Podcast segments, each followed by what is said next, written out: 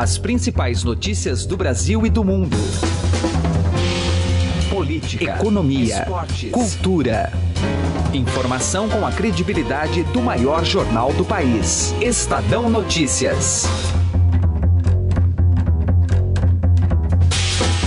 Olá, assinante do Estadão Notícias. Está começando a edição das 11 da manhã desta quinta-feira, 30 de março de 2017. Política.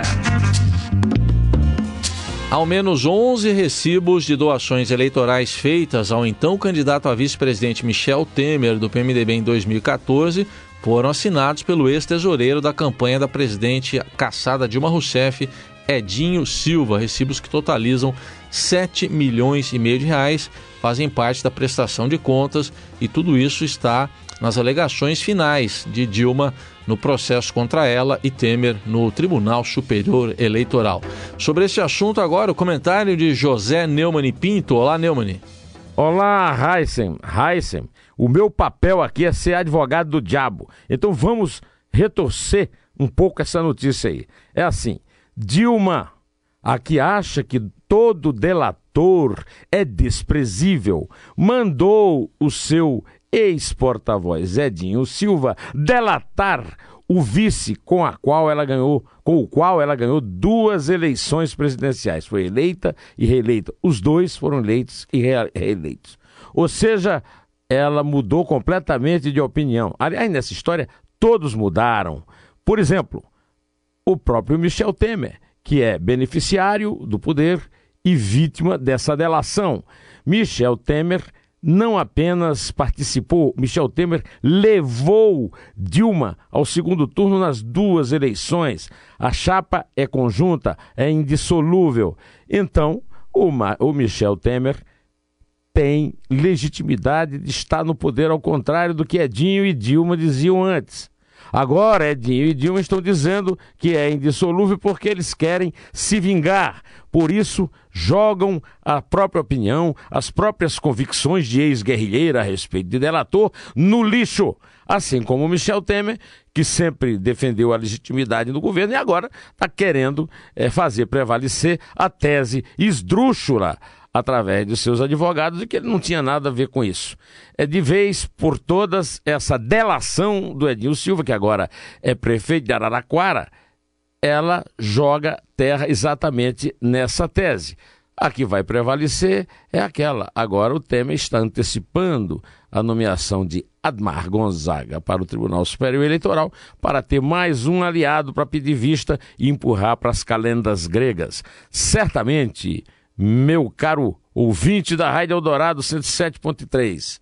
Caráter não é o forte desses bandidos que fazem política no Brasil. Temos uma crise econômica, uma crise política e também uma crise de coerência e de caráter. Este é José Neumann Pinto aqui no Estadão Notícias.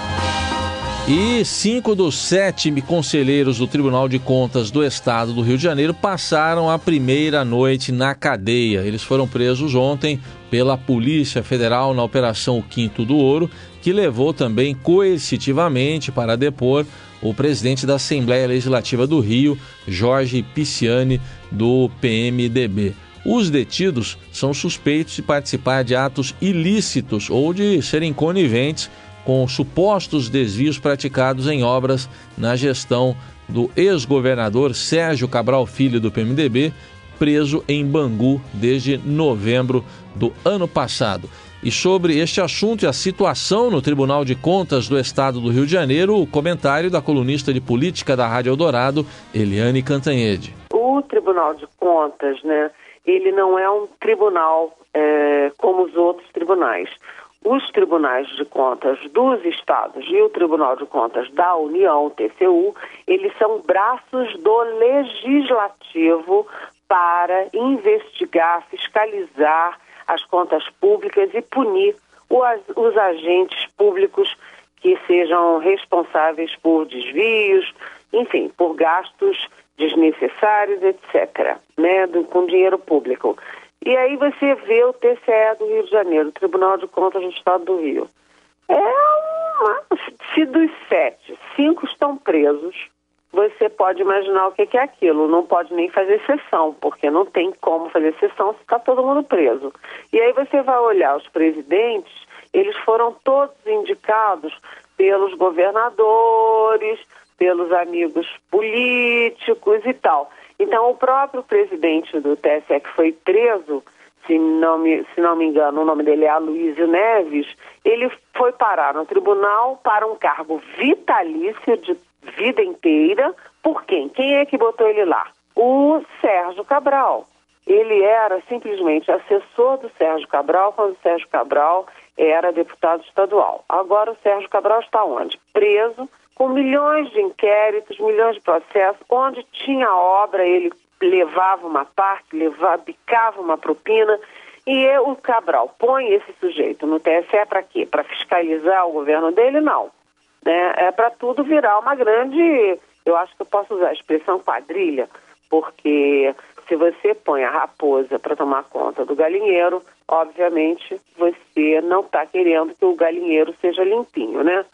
Agora, além de tudo, essa operação também arrastou numa coercitiva.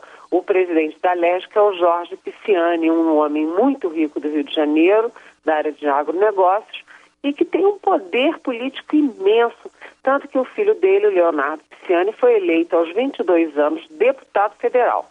Quase um menino, né, eleito deputado federal, e vem ocupando cargos importantes, né? Líder do PMDB, que é a maior bancada da Câmara aqui em Brasília, é, presidente da CCJ, Comissão de Constituição e Justiça, que a gente chama de mãe de todas as comissões. E olha só, a família apoiou o Aécio Neves na campanha de 2014, rachando com o PMDB nacional. Depois, quando a Dilma assume, pulou no barco da Dilma o Piscianinho, que a gente chama Leonardo Piscianinho, indicava ministro para lá, indicava ministro para cá, foi contra o impeachment, mas o assumiu o Temer e ele, Blucutum, pulou no governo como ministro Sim. dos esportes. Então, família poderosa e essa ação pega os tribunais de conta, agora estão no alvo, e também a Assembleia eh, Legislativa do Rio de Janeiro. Estadão Notícias.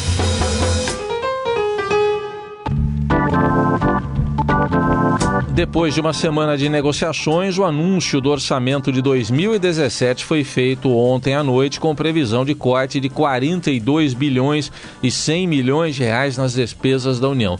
A equipe econômica acredita que essa contenção contribuirá para garantir a meta fixada para o ano de um déficit de 139 bilhões. Em suas contas, o governo também prevê receitas extras de pelo menos 10 bilhões e 100 milhões de reais relativas à venda de quatro hidrelétricas que pertenciam à CEMIG e foram reintegradas ao patrimônio da União, além da suspensão de benefícios fiscais na folha de pagamento, o que renderá mais 4 bi e 800. O governo tentou a liberação, mas não poderá contar com precatórios não reclamados por seus beneficiários. Isso dá cerca de 8 bilhões e 700 milhões de reais. Se esses recursos estivessem disponíveis, o corte no orçamento poderia ficar em torno de 30 bilhões. O aumento de tributos ficou restrito à cobrança de imposto sobre operações financeiras nas operações de cooperativas de crédito. E sobre essa expectativa pelo aumento de impostos, o comentário do colunista Alexandre Garcia. Em primeiro lugar, o governo dá um exemplo de cortar a própria carne. Né? O governo vai fazer sacrifícios. Está dando exemplo. Uh, foi muito bom. Segundo lugar, nós esperávamos impostos. Aí eu pergunto, será que era por masoquismo? A gente estava torcendo para que viesse uh, um anúncio de aumento de PIS, COFINS, uh, contribuição social, essas coisas? Né? Ou será que era para prevenir, para provocar a reação, para que o governo sentisse esse balão de ensaio? Olha, imposto não dá. Vejam só como a nação já está cansada de pagar tanto imposto. Né?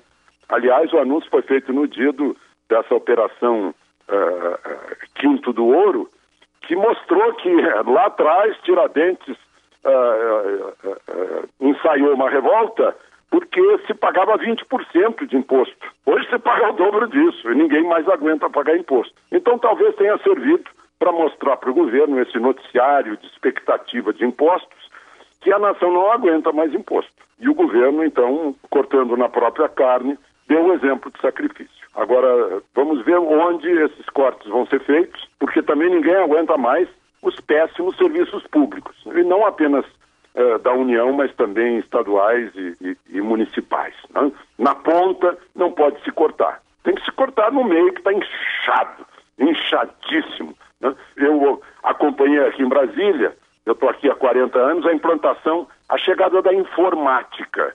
Aí eu imaginei que com a chegada da informática o governo ia se, se reduzir pelo menos em um terço. Mas não, dobrou esse tamanho, mesmo com os computadores. Né? Aquilo que se fazia manualmente antes né, foi feito pelos computadores. Digamos que cinco pessoas, um computador passou a fazer o trabalho de 5, 10, 20 pessoas. E, no entanto, as 10 pessoas que o governo tinha foram multiplicadas por dois ou por três. Estadão Notícias. Destaques internacionais. O número de sírios que fugiram de seu país depois de seis anos de guerra chega a 5 milhões, enquanto diplomatas e negociadores em Genebra não dão sinais de estarem se aproximando de uma solução para a pior crise humanitária do mundo desde a Segunda Guerra Mundial. Dados apresentados pelo Alto Comissariado da ONU para Refugiados apontam que, se em 2016 o número de refugiados ficou relativamente estável em 4 milhões e 800 mil pessoas, 4 milhões e 800 mil pessoas, o início de 2017 foi especialmente conturbado para diferentes regiões da Síria, elevando o número de refugiados em pelo menos 200 mil. E outro destaque internacional: países do Pacífico fazem proposta de integração com o Mercosul. Segundo a presidente do Chile, Michelle Bachelet, a reunião de chanceleres será realizada no dia 7 de abril, direto de Genebra, na Suíça. As informações do correspondente da Rádio Eldorado, Jamil Chad. A presidente do Chile, Michelle Bachelet, que ontem deu uma entrevista para a imprensa brasileira aqui em Genebra, ela passava justamente pela OMC e é, revelou que vai fazer uma proposta para a integração dos países do Pacífico, obviamente da América Latina, com o Mercosul. Vale lembrar, nos últimos 10 anos, eu diria, existiu duas América, América Latinas, né? vamos dizer assim. Uma é, liderada pelo Chile, com justamente Colômbia, Peru, México, que justamente buscava acordos comerciais com várias regiões do mundo. E de outro lado, nós tínhamos o Mercosul, aí liderado pelo Brasil, e não existia nenhum projeto de eh, aproximação entre os dois blocos, o bloco da Aliança do Pacífico, como é chamada, e o Mercosul. E agora, justamente, o que Bachelet quer é trazer, de alguma forma, eh, esses dois blocos de uma forma conjunta eh, num projeto único, eh, esse projeto único que vai começar a ser debatido no dia 7 de abril, e Heisen é uma mudança bastante importante no que se refere à região latino-americana, principalmente diante do que a gente já sabe que é a política de Donald Trump nos Estados Unidos de rejeitar qualquer tipo de acordo comercial. Portanto, a América Latina aí dando uma resposta de alguma forma, pelo menos o Chile, propondo essa, essa, essa aliança, e essa aliança que vai começar a ser debatida. Uma mudança bastante grande na política externa brasileira. E essa aliança pode, além disso, pode ser, por exemplo, um acordo de livre comércio, Jamil? É, exatamente essa é a questão. Eu até fiz essa pergunta à Bachelet e ela disse, olha, não vamos começar com isso, porque vários países têm suas sensibilidades, têm seus setores que competem entre si, é, tem países que não querem justamente, por enquanto, abrir agora que existe uma recessão em muitos desses países, portanto, vamos esperar.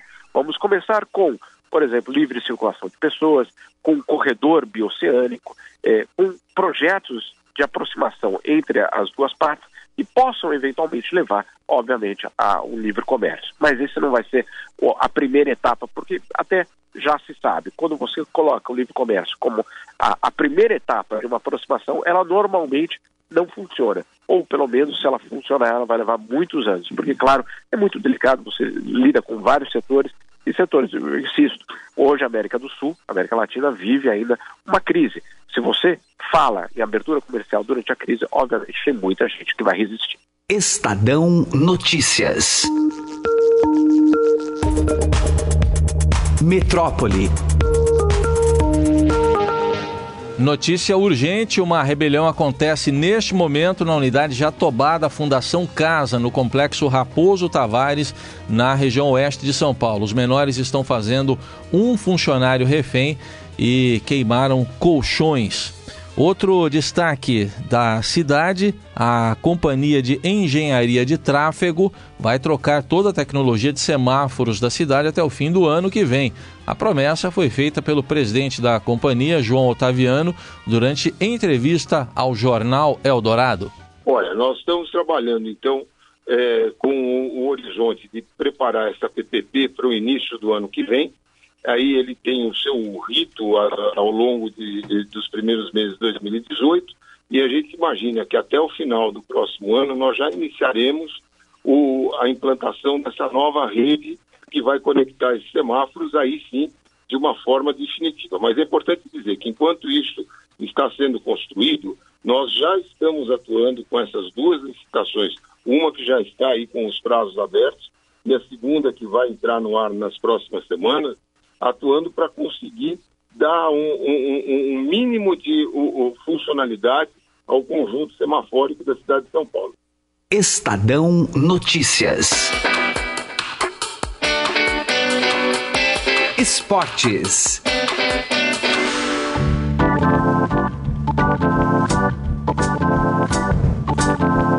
E terminou a primeira fase do Campeonato Paulista. Os quatro times grandes de São Paulo vão definir em casa os confrontos das quartas de final do Paulistão. Acompanhe aí a minha conversa com o Robson Morelli, colunista de esportes da Rádio Eldorado.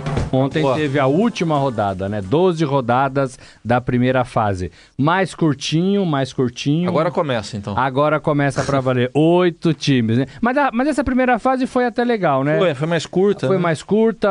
Os clássicos movimentaram, né? Quase que semana sim, semana não, um jogo legal. Isso. É, precisa acertar muita coisa, mas foi, foi legal. Ontem teve uma rodada, a última, um pouco é, esvaziada do, do interesse, porque já estava quase todo mundo classificado. Eu vou falar para você aqui os confrontos, Heisen. Olá, tô com eles aqui. Também. Novo Horizontino e Palmeiras. Palmeiras faz o jogo final em casa. Lembrando que nesta, nesta edição hum. do Paulistão, nesta fase, jogos de ida e volta. Né? Acaba um pouco com aquela. Não tem aquela vantagem do empate? Não, não tem, né? Não, agora não tem, né? Não agora tem. é, é para valer. Não tem, não tem. É, os cartões não estão zerados, continuam, né?